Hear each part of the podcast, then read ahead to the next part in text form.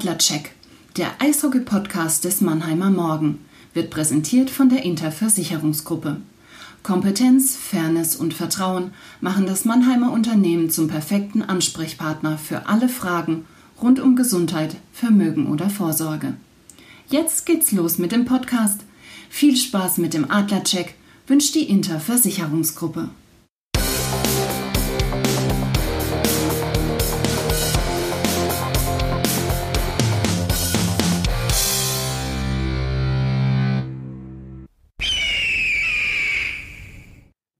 Servus, liebe Adlerfans, liebe Freunde des Scheibetiefspielen, hinterhergehen und Zweikämpfe in den Ecken gewinnen.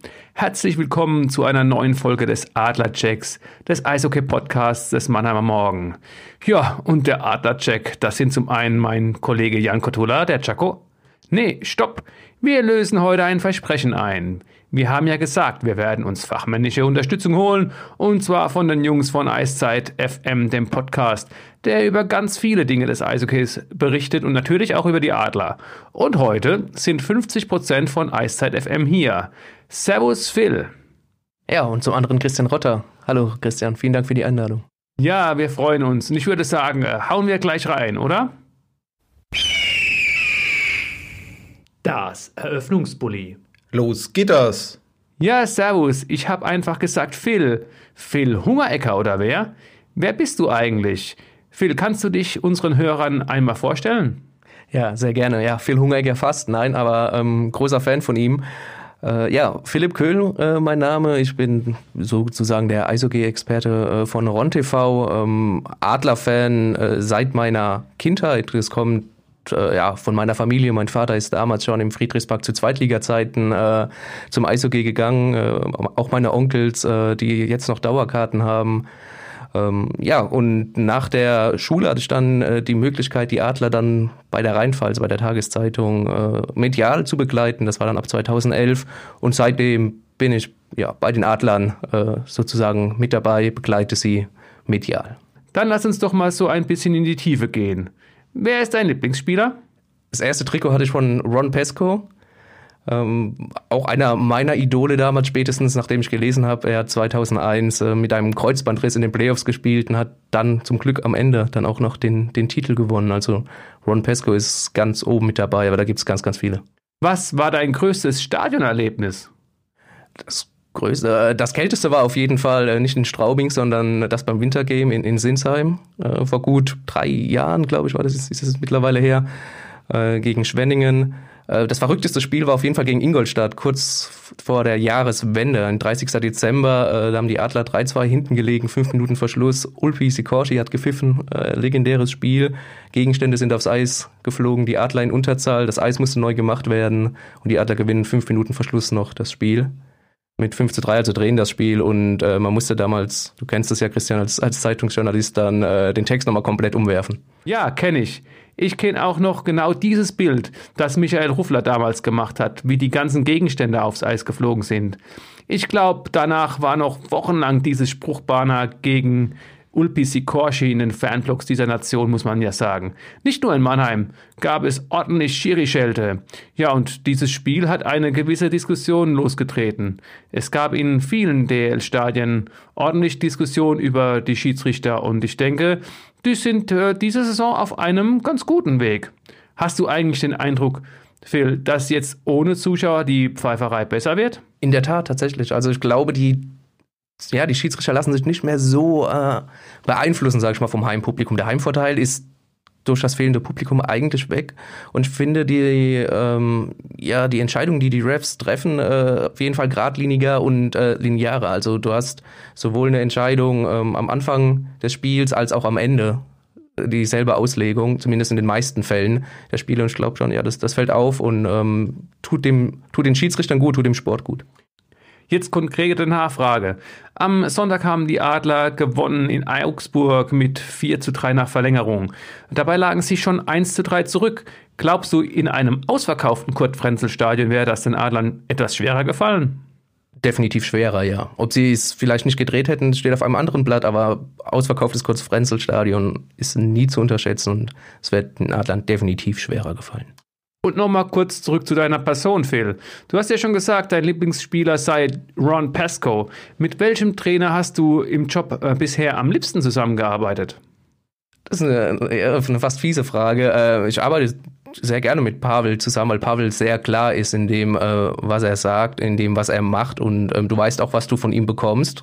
Einer der sympathischsten Trainer war tatsächlich, obwohl er sehr, sehr wenig Erfolg hatte, war Greg Ireland, ähm, muss ich sagen. Damals nach ähm, Jeff Ward gekommen, nach dem Meisterjahr 2015, ähm, ja recht kurzfristig verpflichtet. Ähm, vom Typ super, schade, dass er damals bei den Spielern nicht so gut angekommen ist. Backcheck. Unser Rückblick. Phil, die ersten sechs Spiele sind jetzt absolviert. Das bedeutet, die Adler haben gegen jeden Konkurrenten der Südgruppe einmal gespielt. Wir zeichnen ja heute am Montag auf, also vor dem zweiten Duell mit den Schwenninger Wild Wings.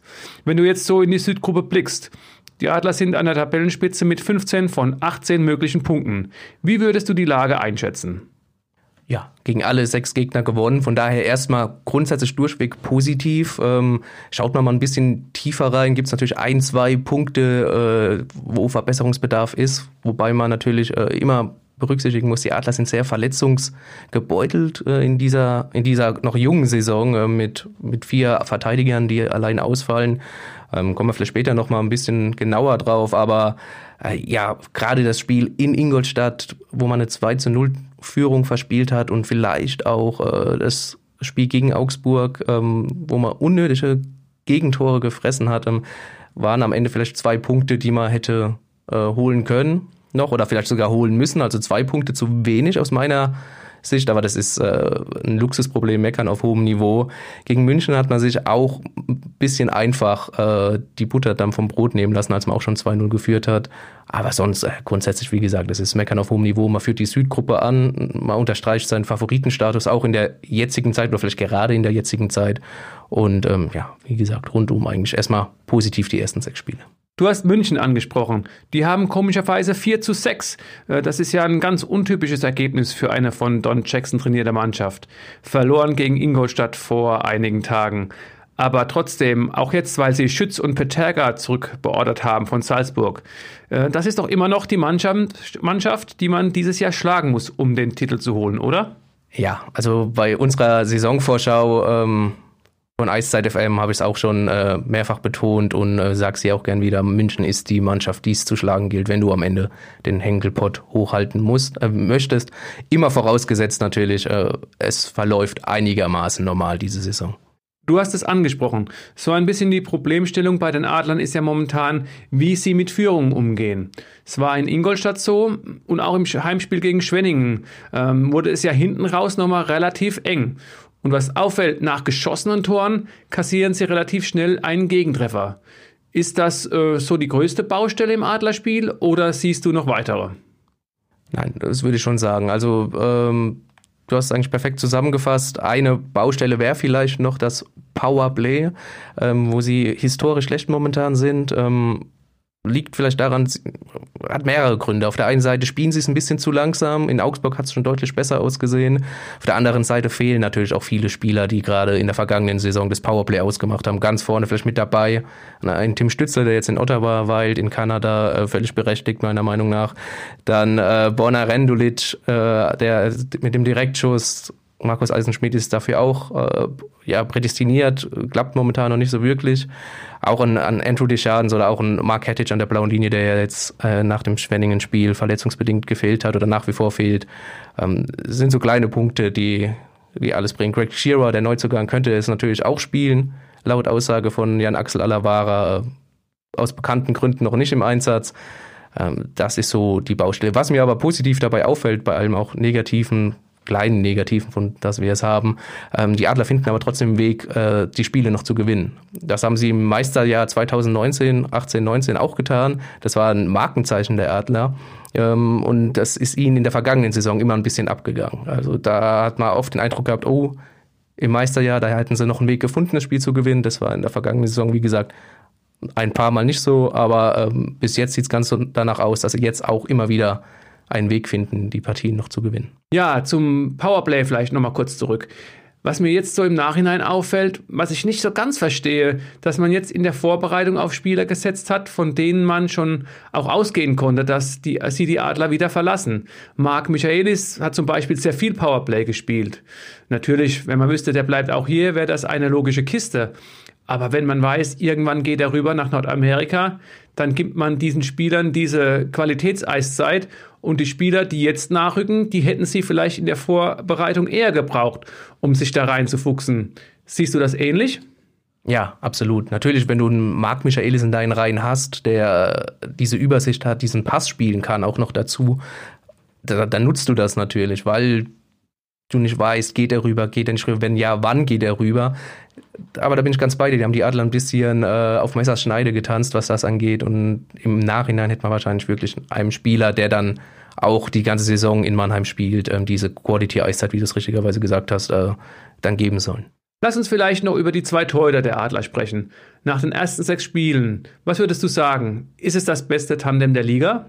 Ja, habe ich vor der Saison so gesagt, äh, sehe ich nach wie vor so. Äh, wie Felix Brückmann und Dennis Endras spielen, ähm, ist für mich herausragend momentan. Ich sehe in der Liga kein besseres Tandem. Ich sehe vielleicht den einen oder anderen Torwart besser, aber kein besseres Tandem. Ähm, Dennis Endras klar gestern in, in Augsburg nach gefühlt vier Schüssen, zwei Gegentore. Das ist sehr, sehr unglücklich. Meiner Meinung nach kann er da nichts dafür. Die Fehler sind deutlich davor passiert. Ähm, aber ja, äh, super in die Saison gestartet. Äh, Felix Brückmann macht einen super Eindruck. Für mich nach wie vor das beste Tandem nach den ersten sechs Spielen. Was aufgefallen ist, gestern war es das erste Mal so, dass Pavel zum zweiten Mal in Folge auf den gleichen Torhüter gesetzt hat, nämlich Dennis Endras. Ich habe Pavel danach darauf angesprochen. Da hat er relativ schmallippig reagiert und hat gemeint, es war halt einfach so. Kannst du dir erklären, warum Endras jetzt zweimal in Folge gespielt hat?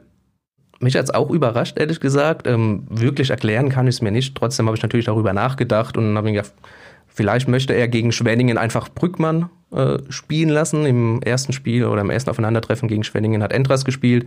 Jetzt würde er Brückmann reinstellen, um dem Gegner vielleicht nochmal eine kleine Denkaufgabe mitzugeben. Das war jetzt so, was ich mir denken könnte. Ob es auch tatsächlich so ist, kein Gewehr. Und dann natürlich noch eine Sache, die natürlich in dieser kompletten Saison, in dieser Corona-Saison auffällt. Sehr viele Clubs setzen vielleicht auch notgedrungen auf junge Spieler. Du hast das Verletzungspech in Mannheim angesprochen. Wir hatten in den letzten Spielen eigentlich immer eine sehr junge deutsche Reihe. In Augsburg war es so, dass fünf Spieler 21 Jahre oder jünger waren. Äh, Arkadius Jambor hat jetzt auch den ersten DL-Einsatz absolviert. Er war sogar knapp zwölf Minuten auf dem Eis gestanden. Wie hast du ihn gesehen?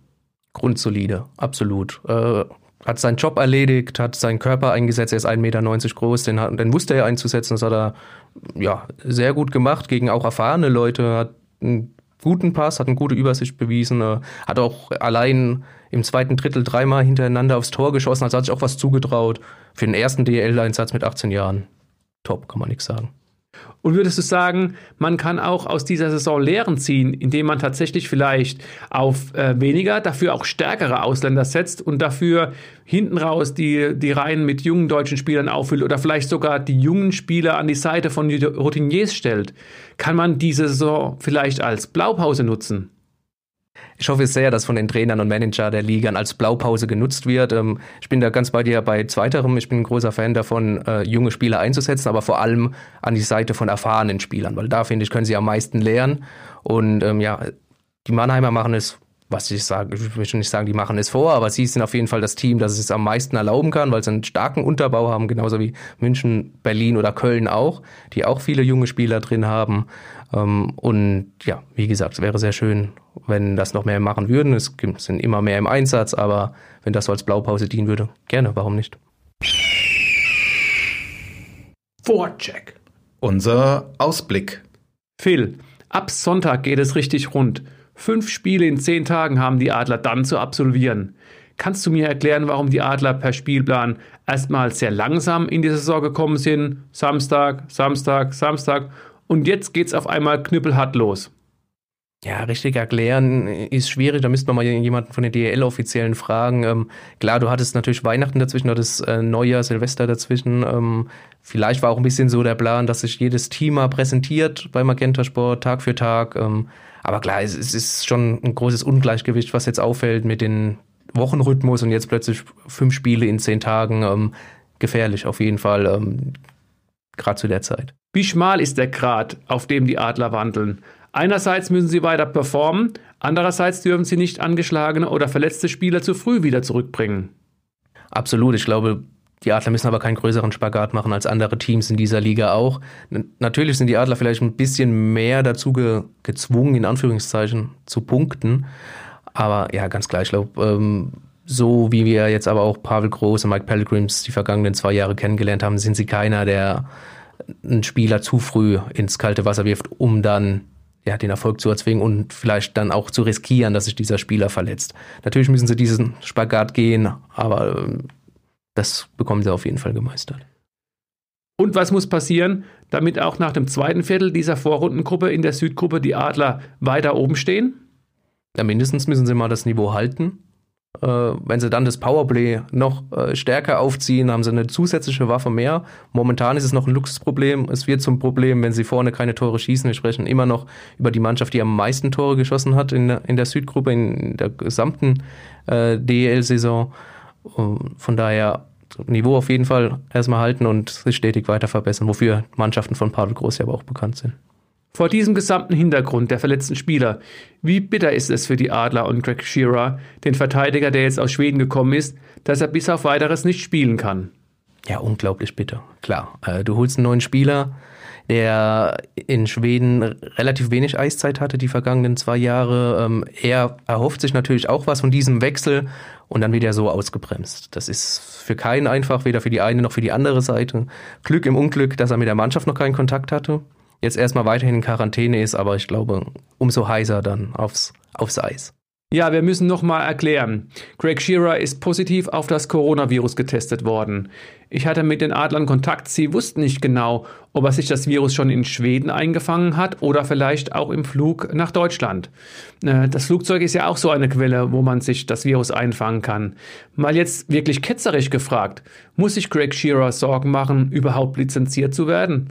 Er ist jetzt in Isolation, dann läuft sieben Tage das Return-to-Play-Protokoll. Er kann also frühestens Ende Januar, vielleicht sogar erst Anfang Februar eingreifen. Würdest du als Adlermanager sagen, schön, dass du da bist, aber wir holen jetzt vielleicht doch jemand anderen, der früher für uns zur Verfügung steht? Das ist natürlich zum einen eine vertragliche Sache, wie sprich, äh, wie schnell oder wie einfach komme ich aus diesem Vertrag raus. Jetzt äh, mit Greg Shearer sollte man das überhaupt wollen? Auf der anderen Seite ist natürlich auch eine Frage, was gibt, gibt der Markt momentan her an Spielern? Also gibt es einen Verteidiger, der mir sofort weiterhilft und stärker als Greg Shearer ist? Da muss man dann mal Axel Alavara fragen natürlich. Ähm, weiß ich nicht momentan, aber ich glaube, sie hätten äh, Shearer nicht geholt, wenn es einen stärkeren Spieler momentan auf dem Markt geben würde. Man sieht jetzt ja gerade auch bei der Stürmersuche, dass der Markt, so wie du es andeutest, nicht ganz so einfach ist. Die Adler hatten ja, äh, glaube ich, darauf spekuliert, dass in Nordamerika vielleicht mehrere AHL-Vereine sagen, okay, wir wollen dieses Jahr nicht spielen. Es sind letzten Endes nur drei geworden und äh, jetzt beginnt die NHL in dieser Woche. Glaubst du, dass es deswegen auch die Suche nach dem Mittelstürmer, der ja für Andrew Deschardens kommen soll, so ein, ein kleines bisschen eine Verzögerung gibt? Definitiv. Also ich glaube, die Adler hätten lieber schon vor vier, fünf Wochen den, den Ersatz von Deschardens verpflichtet, als äh, immer noch jetzt auf der Suche zu sein. Natürlich spielt, äh, spielt das eine Rolle, was du gesagt hast, dass die AHL ähm, jetzt doch beginnt, nur drei Teams äh, quasi nicht an, an der Saison teilnehmen. Ähm, Sie hoffen natürlich noch ein bisschen, dass der eine oder andere Spieler jetzt nach den Trainingcamps, die jetzt vorbei sind, äh, in der NHL oder langsam dem Ende entgegengehen, ähm, durch das bekannte Roster fallen. Und ähm, ja, und dann zuschlagen zu können. Da braucht man ein bisschen Geduld. Ich finde, das können sich die Adler momentan auch leisten, weil sie liefern ab, sie performen. Aber äh, ganz klar so ein Nummer 1 Center und ein Center äh, im Powerplay oder ein Spieler im Powerplay nochmal zusätzlich ist, würde den Adlern sehr, sehr gut tun. Wir haben jetzt die NHL so ein bisschen schon angekratzt. Es gab ja wirklich mit Marc Michaelis und Leon Bergmann zwei, die haben die Vorbereitung hier bei uns mitbestritten und auch den Magenta Sport Cup, sind dann aber, wie ähm, vertraglich auch abgemacht war, rüber nach Nordamerika zu ihren Clubs. Glaubst du, nehmen wir auch mal Team Stützler mit dazu, der am Sonntag zum ersten Mal nach seiner Quarantäne mit den Ottawa Senators auf dem Eis trainiert hat? Haben die Adler berechtigte Chancen oder Hoffnungen, einen dieser drei in dieser Saison nochmal in Mannheim begrüßen zu dürfen?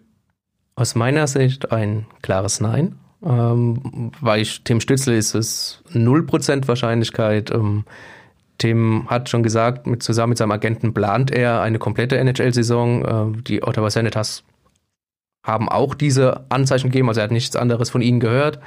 Ähm, selbst wenn, würde er AHL spielen, er würde nicht nach Mannheim zurückkommen. Das würde auch keinen Sinn ergeben, meiner Meinung nach. Bei Leon Bergmann, ja, witzigerweise würde ich sagen, äh, noch weniger, da das Farmteam von San Jose auch in San Jose in derselben Arena ist. Da haben wir ja vergangenes Jahr ja auch dieselbe Diskussion ein bisschen gehabt. Kommt er nochmal nach Mannheim zurück? Nein, äh, ergibt keinen Sinn. Er ist direkt, selbst wenn er AHL spielt, im, im selben Haus, in derselben Arena, kann sich da präsentieren, ist ständig im Austausch ähm, ja, mit den Entwicklungstrainern, mit den Co-Trainern, mit den Cheftrainern und äh, ist ganz schnell äh, mal in die andere Kabine gegangen. Er wurde ja auch mindestens zweimal in der vergangenen Saison ja auch hochgezogen äh, von den Sharks. Und bei Marc Michaelis, der momentan in Vancouver im Camp ist, ähm, er hat einen Einjahresvertrag unterschrieben. Ich würde nicht sagen, äh, dass er sich diese Chance nehmen lässt äh, und dann in diesem Einjahresvertrag, den er nur hat, wieder zurückkommt nach Deutschland, weil drüben, da kann er sich präsentieren, selbst wenn er auch nur AHL spielen würde. Crosscheck. Wir spielen Erklärbär. Ja, Phil, mein Erklärbär, der Jan Kotula, der Chaco, ist wie gesagt heute nicht da. In der vergangenen Ausgabe des Adlerchecks haben wir erklärt, was ein Shutout ist. Und wir haben gesagt, dass wir bald auch aufklären, was ein Shootout ist. Also wir tauschen ein U gegen zwei O, machen aus dem Shutout einen Shootout. Und jetzt erklärt mal, mal mir und der Oma aus dem Odenwald, was das ist.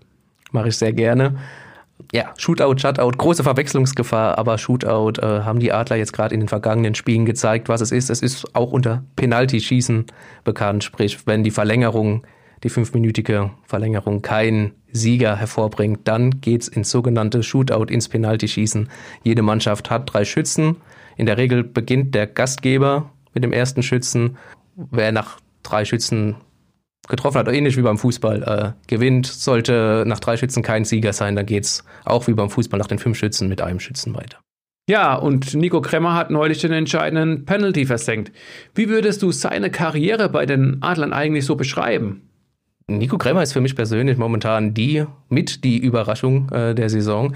Nicht, dass ich es ihm nicht zugetraut hätte, aber er, er spielt ein rundum ähm, solides, sehr, sehr gutes Allround-Spiel. Er ist im Unterzahl gesetzt, er blockt Schüsse, er ist torgefährlich, erzielt sie ja dann auch letztlich, er spielt in einer starken Reihe äh, momentan zusammen mit äh, Ben Smith und eigentlich äh, Tommy Huchtaler, der ja momentan verletzt außer jetzt Felix Schütz an, an der Seite der zwei. Ja, für mich die große Überraschung und vielleicht in der Form seines Lebens momentan. Powerplay. Feuer frei. So, Phil, jetzt schauen wir mal, ob du lockerflockig aus der Hüfte schießen kannst. Haben die Adler Ende Januar eine Powerplay-Quote von 20%? Nein, weil die Zeit trotz der vielen Spiele nicht reicht, um auf 20% zu kommen. Ich glaube, das ist ein Prozess, der noch ein wenig braucht. Ich glaube, die Adler können sich das leisten, aber spätestens zum Februar nähern sie sich diese 20%-Marke ganz massiv. Stehen die Adler Ende Januar weiter an der Tabellenspitze? Ja, weil die Adler, wie gesagt, dieses Niveau halten können. Vielleicht auch mal eine Niederlage mit einstreuen, aber das sollte auf jeden Fall reichen, um auch Ende Januar an der Tabellenspitze der Südgruppe zu stehen. Wird Florian Elias im Januar seinen ersten DEL-Treffer erzielen? Ja, davon ist schwer auszugehen. Florian Elias befindet sich momentan in Topform. Florian Elias weiß, wo das Tor steht und er wird in nächster Zeit sicherlich das Tor treffen. Werden die Adler noch im Januar einen neuen Mittelstürmer verpflichten? Ja, weil er durch das Roster fallen wird, weil sie vielleicht sogar schon Kontakt mit ihm aufgenommen haben und gut möglich, dass sie Ende Januar diesen Mittelstürmer präsentieren. Und ist München weiter das Team, das es zu schlagen gilt? Nach wie vor. Sollte es eine ganz unter Umständen normale Saison werden und äh, Corona nicht so arg dazwischen pfuschen, dann ist München das Team, das es zu schlagen gilt, um den Meisterpokal zu gewinnen. Offside. Unser Blick über den Tellerrand. Phil, die U20-WM in Edmonton ist über die Bühne gegangen. Es gab ja viele, die im Vorfeld gemeint haben, komm, lass sie einfach ausfallen. In der Corona-Pandemie kannst du eigentlich keine Flüge transatlantisch gutheißen. Sie hat trotzdem stattgefunden und das mit hervorragendem Sport. Deutschland war so gut wie nie zuvor mit der Viertelfinalteilnahme. Und auch im Viertelfinale hat äh, die Mannschaft von Tobi Abstreiter lange sehr gut mitgehalten und erst mit 1 zu 2 knapp gegen Russland verloren. Wie fällt deine Bilanz des Turniers aus? Genau so. Äh, es war eine historische Junioren-WM, nicht nur, weil Deutschland Historisches geschafft hat mit dem Viertelfinaleinzug, sondern auch, weil es sportlich einfach unglaublich stark war. Ich glaube, wir haben hier eine Generation gesehen, die, die später viele, viele Spiele herausbringen wird, die in der NHL, äh, ja, äh, die die NHL prägen wird mit, mit Superstars, mit äh, dominanten Rollen. Und ähm, ja, wie gesagt, nicht nur aus deutscher Sicht eine sehr, sehr ähm, historische WM. Ja, Phil, äh, Deutschland war ja sehr Corona geplagt. Bis zu neun Spieler sind ausgefallen. Die Mannschaft war lange in Quarantäne, konnte teilweise gar nicht ähm, trainieren. Teilweise sind ja Spieler gar nicht von Deutschland erst mit rübergeflogen, weil sie dort schon in Quarantäne waren. Ähm, kann man so ein kleines bisschen darüber spekulieren, was für dieses Team möglich gewesen wäre, wenn tatsächlich alle Spieler zur Verfügung gestanden hätten? Das ist die große Gretchenfrage, die uns leider keiner beantworten kann. Ähm, klar ist aber, äh, dass die Deutschen gerade in großen Nationen noch viel, viel mehr Paroli hätten bieten können. Also sie haben gegen Finnland überrascht, gegen Kanada ein Debakel erlebt, was viele, viele Gründe hat. Vielleicht können wir da später nochmal kurz drauf eingehen. Aber auch äh, gegen Russland. Äh, natürlich waren sie da nicht überlegen oder haben mehr Scheibenbesitz gehabt. Das waren die Russen. Aber sie hätten die Russen äh, auch durchaus ärgern können. Und ähm, ja, mit einem Moritz Seider in der Defensive, ein Lukas Reichel vielleicht in der Offensive, dann noch der gefehlt hat, der in der ersten Runde von Chicago äh, gedraftet wurde im vergangenen Sommer und auch ein Tobias Anschitzka, ebenfalls von den Eisbären im Tor. Ähm, bei den jungen Adlern ausgebildet? Auch bei den, sein, sein Vater Martin hat mit den Adlern ja auch die Meisterschaft gewonnen. Ähm, natürlich ja, Stützen, ähm, die du nicht so einfach wegsteckst, gerade als kleine Nation wie Deutschland. Also da ich will nicht sagen, Deutschland ist eine Top-4-Nation, da gehören sie meiner Meinung nach noch nicht hin, aber sie hätten die Etablierten definitiv mehr ärgern können, noch als eh schon. Wenn ich es richtig verstanden habe, Phil, hat der Weltverband dem deutschen Team ja sogar angeboten, das Kanada-Spiel um einen Tag nach hinten zu verschieben. Äh, der negative Aspekt wäre dann gewesen, sie hätten dann nur noch einen Tag äh, gehabt, um sich auf das Slowakei-Spiel vorzubereiten. War es vor diesem Hintergrund vielleicht sogar ganz geschickt, dieses 2 zu 16 Debakel gegen Kanada in Kauf zu nehmen und sich dann aber mehr auf dieses wichtige Slowakei-Spiel zu fokussieren? Ja, gut ist so ein 2 zu 16 Debakel nie. Also 16 äh, Gegentore sind schon ziemlich hart. Die Jungs mussten sich ziemlich viel Kritik gefallen lassen. Meiner Meinung nach völlig äh, übertrieben. Ich war natürlich auch kein Fan von diesen 16 Gegentore, keine Frage. Ähm, aber da ist natürlich vieles zusammengekommen ähm, mental. Du hast da nur 14 Mann im Kader, Corona-bedingt, wie du es ja schon angesprochen hast. Ähm, triffst dann auf Kanada, das Mutterland des Eishockey für die Kanadier. Das wissen ganz viele nicht, ist diese U20-WM das, das höchste ja, das höchste Turnier, das es was gibt nach Olympia, ähm, höher noch als die WM der Herren. Äh, ganz Kanada sitzt da vor den Fernsehern. Der äh, Rogers Place in Edmonton, der wäre ausverkauft gewesen. Äh, und die Kanadier spielen sich da natürlich brutal in den Rausch. Ähm, ab dem fünften Gegentor sind die Deutschen richtig äh, mental und physisch äh, in sich zusammengesunken. Ähm, und ja, dann, dann kommt natürlich sowas zustande schön oder wichtig, besser gesagt, war es noch, dass äh, Florian Elias dann noch das zweite Tor äh, für Deutschland schießt, sprich, dass die Deutschen doch noch mit einem Erfolgserlebnis äh, aus dieser Partie rausgehen und dann diesen Tag noch frei haben, um sich danach äh, zu sammeln und sich auf ähm, das Slowakei-Spiel vorzubereiten. Äh, Tim Stützel hat auch nach der WM schon das ein oder andere Interview gegeben und hat auch gesagt, äh, die Führungsspieler haben danach das Wort übernommen. Sie haben relativ schnell dieses Spiel abgehakt und haben sich voll auf die Slowakei fokussiert, weil die Slowakei und der andere Gruppengegner, die Schweiz, das sind die Mannschaften, mit der sich die deutsche Mannschaft äh, messen muss. Nicht nur bei der AWM, sondern vor allem auch bei den Junioren. Du hast Florian Elias angesprochen. Vier Tore und fünf Vorlagen, seine Bilanz. Wie würdest du ihn beurteilen? Hat er sehr von seinen Mitspielern äh, Peterka und Stützle ja, profitiert oder hat er die Reihe sogar noch stärker gemacht, die Reihe aufgewertet? Beides. Also natürlich profitierst du zwangsläufig als Spieler davon, wenn du äh, Mitspieler wie Tim Stützle oder John Jason Peterka an deiner Seite hast. Aber er hat äh, nicht nur davon profitiert, sondern er hat, wie du gesagt hast, auch äh, gestaltet. Also äh, du machst keine neun Scorer-Punkte, äh, wenn du, wenn du nichts kannst. Er hat gezeigt, dass er da definitiv mithalten kann. Er hat im vergangenen Sommer einen Riesenschritt schon gemacht. Also bei den Jungadlern war er schon der beste Torschütze äh, der ganzen Liga. Und ähm, da hat man gesehen, der, der Junge hat auf jeden Fall Potenzial. Er kann es zu den Profis schaffen, dass er aber äh, so weit schon ist jetzt, äh, die paar Monate später, das war eher nicht zu erwarten. Umso schöner ist es natürlich nicht nur für ihn, sondern auch für die Adler, die ihm jetzt ja auch schon äh, gut Eiszeit geben. Ja, interessant ist in der Tat, äh, ob es auch jetzt Auswirkungen gibt auf die Adler. Vielleicht passiert ihnen ja mit Florian Elias das gleiche wie jetzt in diesem Jahr mit Tim Stützle. Elias hätte ja schon beim Draft 2020 gezogen werden können und kann jetzt im Draft 2021 erneut gezogen werden. Und er hat mir im Interview nach der U20-WM gesagt, dass er damit schon jetzt ein bisschen liebäugelt, dass er sich äh, gute Chancen jetzt herausgearbeitet, erkämpft hat durch seine gute Leistung bei der U20-WM. Also die Frage, wie sieht's aus? Wir genießen wir jetzt in Mannheim noch ein Jahr Florian Elias und dann ist er schon wieder weg? Kann sein. Du hast es gesagt, wie Tim Stützle, also ganz so hoch äh, wird er höchstwahrscheinlich nicht ähm, gedraftet werden. Das muss man auch ganz klar sagen. Es kann natürlich viel passieren. Äh, Im Draft kann alles passieren. Wir haben es auch bei Moritz Seider gesehen. Hätte auch niemand gedacht, dass er an sechs gedraftet wird. Aber klar, äh, er war vor der WM von den Scouts mit einem C bewertet, so ein sogenanntes C. Das heißt so mittlere Runde, Ende der siebten, also Richtung Ende der Draftrunden, sieben Runden gibt's ja. Ähm, das hat sich definitiv geändert jetzt nach dieser WM. Also viele, viele NHL-Scouts werden seine Augen jetzt auf äh, Florian Elias richten, ähnlich wie es bei Tim Stützle und das Jahr zuvor auch schon bei Moritz Seider war. Er hat sehr, sehr gute Chancen, gedraftet zu werden. Ähm, wie es dann weitergeht, wird man sehen.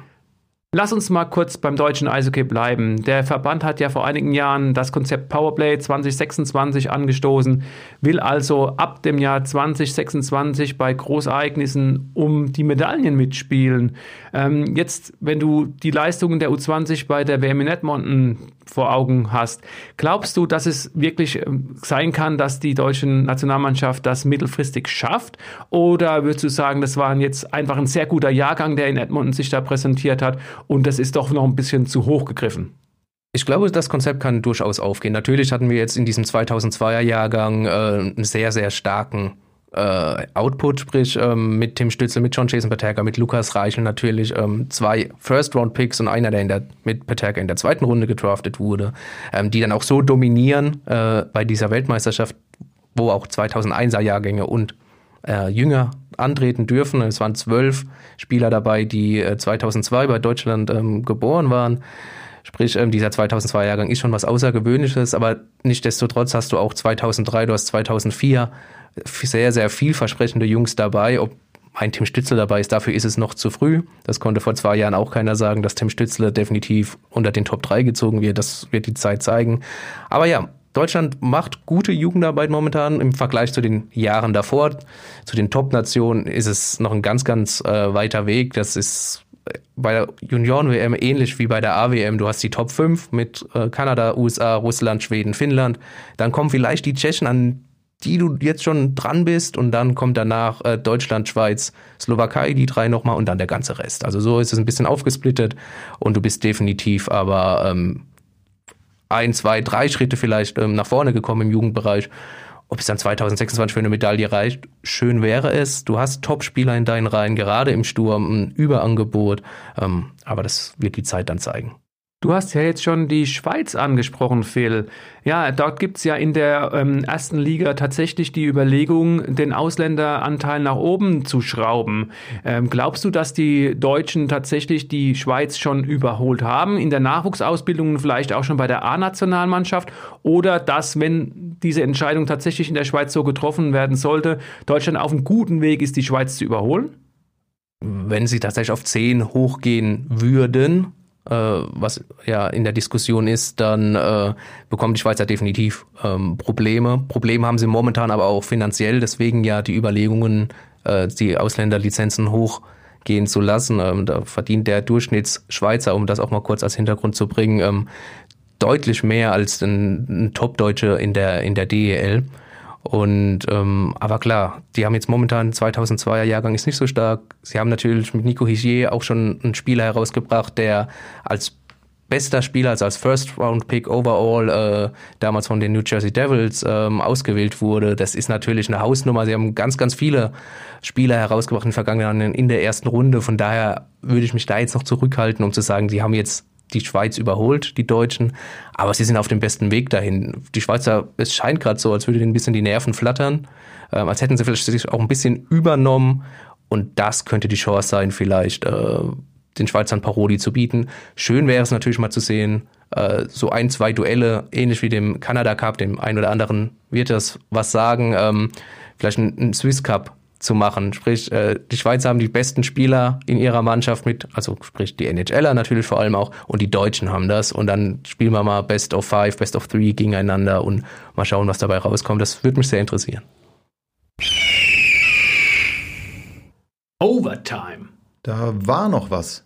Bis jetzt sind ja schon ein paar Mal die drei magischen Buchstaben gefallen. NHL. Ja, in der besten Eishockey-Liga der Welt geht es ab dieser Woche mit der neuen Saison los. Phil, lass uns mal kurz die Chancen eruieren der Teams mit deutscher Beteiligung, mit deutschen Spielern. Vielleicht aus deutscher Sicht ähm, der interessanteste Club in diesem Jahr, die Edmonton Oilers, weil nicht nur Leon Dreiseitel dort spielt, sondern seit diesem Jahr auch Dominik Cahun. Sie gelten aber als abwehrschwach, der Torhüter soll nichts können. Wie beurteilst du das? Ähnlich, ähnlich. Ähm, ich möchte aber anders anfangen. Ich würde sagen, Dominik Cahun ist momentan der interessanteste Deutsche neben Tim Stützle in der NHL, gerade weil er jetzt äh, zu den Edmonton Oilers gegangen ist, zu seinem guten Freund Leon Dreiseitel, ein Spieler, der definitiv ähm, mithalten kann, auch an der Seite von Dreiseitel. Das hat er nicht zuletzt in der Nationalmannschaft, aber auch schon äh, bei den Jungadlern gezeigt, die zusammen ähm, die Juniorenligen in Deutschland dominiert haben. Ähm, und die Oilers haben das sicherlich nicht als Freundschaftsdienst für Dreiseitel getan, sondern ähm, Cahun ist auch einer, der in seinen vergangenen Stationen in Pittsburgh und Buffalo wenig Überzahl gespielt hat, kaum Überzahl gespielt hat, aber trotzdem sehr, sehr ordentlich gepunktet hat, gerade bei 5 gegen 5. Also ein Spieler ist, der durchaus weiß ähm, zu scoren und seine Nebenleute einzusetzen und wie gesagt auch schlittschuhtechnisch mit äh, Dreisheit oder auch mit McDavid äh, mithalten kann. Zur Abwehr äh, bin ich ganz bei dir. Äh, die Oilers haben ja immer mal wieder äh, hoch äh, picken dürfen im, im Talente in der Talente-Lotterie im Draft, ähm, haben sich das ein bisschen arg auf von den Stürmern vielleicht verleiten lassen. Auch bei Trade-Geschäfte bei Ottawa, äh, bei Ottawa, bei Edmonton ist es natürlich ein weites Feld, was man da jetzt aufmachen müsste, um da äh, tiefer reinzugehen. Aber ja, die, die Defensive äh, zeigt definitiv noch Lücken, genauso wie das Torwartspiel, äh, das einfach viel zu unkonstant in den vergangenen Jahren war. Der aus Mannheimer Sicht wohl interessanteste, spektakulärste NHL-Club sind ja wohl die Ottawa Senators mit Tim Stützle. Ähm, ja, der Club, der befindet sich in einem totalen Umbruch. Äh, wie beurteilst du den Club und auch die Chancen von Tim Stützle, sich da reinzuspielen? Um deine erste Frage zu beantworten, Ottawa traue ich nicht viel zu. Ottawa ist ein Team der Zukunft. Sie haben sehr viele junge Spieler, sehr viele interessante Spieler, aber trotzdem noch kein Team, das irgendwie in, um die Playoffs mitspielen könnte. Gut für Tim Stützle, der viel Eiszeit meiner Meinung nach äh, zumindest mal am Anfang bekommen wird. Er wird in einer der beiden Top-Reihen spielen. Er wird diese Chance bekommen und er wird sie hundertprozentig meiner Meinung nach auch nutzen und er kann schon eine Stütze werden. Er kann zumindest sein Potenzial immer wieder aufblitzen lassen. Sie haben den ein oder anderen erfahrenen Spieler noch dazu geholt, die Senators. Das wird aber nicht dazu reichen, um das Team jetzt so viel nach oben zu bringen, damit sie dann äh, plötzlich um die Playoffs mitspielen. Es gibt einige Experten, die den Colorado Avalanche mit dem deutschen Torhüter Philipp Grubauer in dieser Saison einiges zutrauen. Teilst du diese Einschätzung? Der größte Herausforderer der Tampa Bay Lightnings. Dann bin ich definitiv dabei. Für mich ist Tampa Bay als Titelverteidiger noch der Titelaspirant. Ihn muss man schlagen. Groß auf dem Zettel habe ich noch die Las Vegas Golden Knights, aber dann kommt auch schon Colorado. Ja, Colorado hat für mich ein Team, das war also die vergangenen ein, zwei Jahre noch ein bisschen so der Geheimfavorit, äh, hatte jetzt in, auch in den vergangenen Playoffs viel mit Verletzungen äh, zu kämpfen, hatte viel Pech. Ähm, deutscher Torhüter Philipp Grubauer, äh, der mir persönlich sehr, sehr gut gefällt, der vielleicht ein bisschen noch an seiner Konstanz arbeiten muss, in, in dem Sinne, dass er auch mal äh, zeigen muss, dass er ein Team auch äh, vier, fünf, sechs Spiele äh, zum Sieg verhelfen kann oder den Sieg festhalten kann, um so in den Playoffs relativ weit, relativ tief, wie man gerne sagt, äh, dazu kommen. Aber ja, Colorado ist für mich auch oben mit bei den Favoriten dabei. Vielleicht noch kurz zu den Detroit Red Wings. Phil, kannst du uns erklären, was dahinter steckt, dass die Red Wings äh, Moritz Seider äh, zu dem schwedischen Club ähm, Röckle BK ausgeliehen haben und dass er, so sieht es momentan aus, dort tatsächlich die komplette Saison zu Ende spielen soll? Das ist eine gute Frage. Ähm, es wurde ja wild damit spekuliert, also es ist fest davon ausgegangen, dass Moritz Seider äh, NHL-Spiele schon in der vergangenen Saison bekommen hätte, wäre diese Corona-bedingt nicht äh, abgesagt bzw. dann äh, verschoben worden und in der Bubble fortgeführt worden. Ähm, sie haben sich früh dazu entschieden, ihn auszuleihen. Mannheim war das erste Ziel. Dann wurde die DEL-Stadt ja bekannterweise immer wieder verschoben und dann ging es in die SHL, die schwedische Liga, eine sehr, sehr starke Liga und ja, Detroit hat sich einfach entschieden, äh, Moritz Seider da jetzt mal zu lassen. Er spielt da in, im ersten Verteidigerpärchen, spielt da eine sehr, sehr gute Rolle, äh, teilt ordentlich aus, verteilt aber auch sehr schön die, äh, die Pucks und weiß auch selbst zu treffen. Ähm, eine Liga, die bekannt ist für seine gute äh, Entwicklung, für dass viele, viele Spieler da eine gute Entwicklung nehmen können. Und Detroit hat sich wohl gedacht, da lassen wir den Seider mal geparkt und bei Bedarf können wir ihn immer noch holen.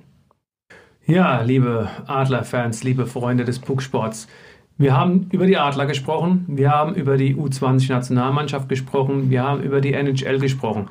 Wem das alles gefallen hat, äh, der kann uns gerne abonnieren. Da würden wir uns sehr freuen bei dieser Spotify, Apple Podcast oder uns einfach ein Feedback auch hinterlassen unter podcast.marmo.de. Ähm, ja, das ist immer, wir wollen uns weiterentwickeln, genauso wie die Mannschaft von Trainer Pavel Groß in der deutschen Eishockey-Liga. Es hat mich sehr gefreut, Phil, dass du, uns, dass du heute unser Gast gewesen bist und uns vor allen Dingen in, im Nachwuchsbereich einen tiefen Einblick gegeben hast. Also vielen Dank und hoffentlich äh, bald wieder. Ja, sehr gerne. Danke für die Einladung und Du hast meine Nummer, ruf mich einfach an. Das mache ich sehr gerne. Wem äh, das Eishockey am Herzen liegt, aber wer sich auch noch viel mehr für Sport interessiert, dem sei natürlich das Buwe-Gebabbel meiner lieben Kollegen Thorsten Hof und Alexander Müller ähm, ans Herz gelegt. Die werden in der nächsten Woche wieder aufzeichnen. Und äh, Phil, du bist ja eine Pelzernase, ein FCK-Fan. Äh, wie siehst du denn momentan die Sache beim Waldhof? Rutschen die da unten nochmal rein? Jetzt ist es raus. Ähm, natürlich begleite ich äh, berufsbedingt natürlich auch den SV Waldhof sehr eng. Ähm, ich finde, der SV Waldhof Mannheim hat einen, einen guten Kader, hat gute Einzelspieler, aber einen sehr, sehr dünn besetzten Kader auch.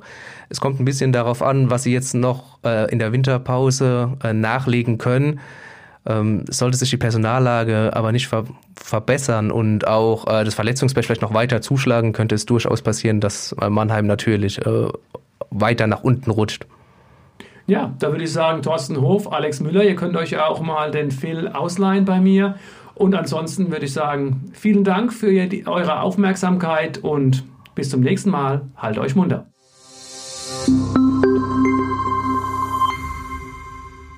Ein Podcast des Mannheimer Morgen.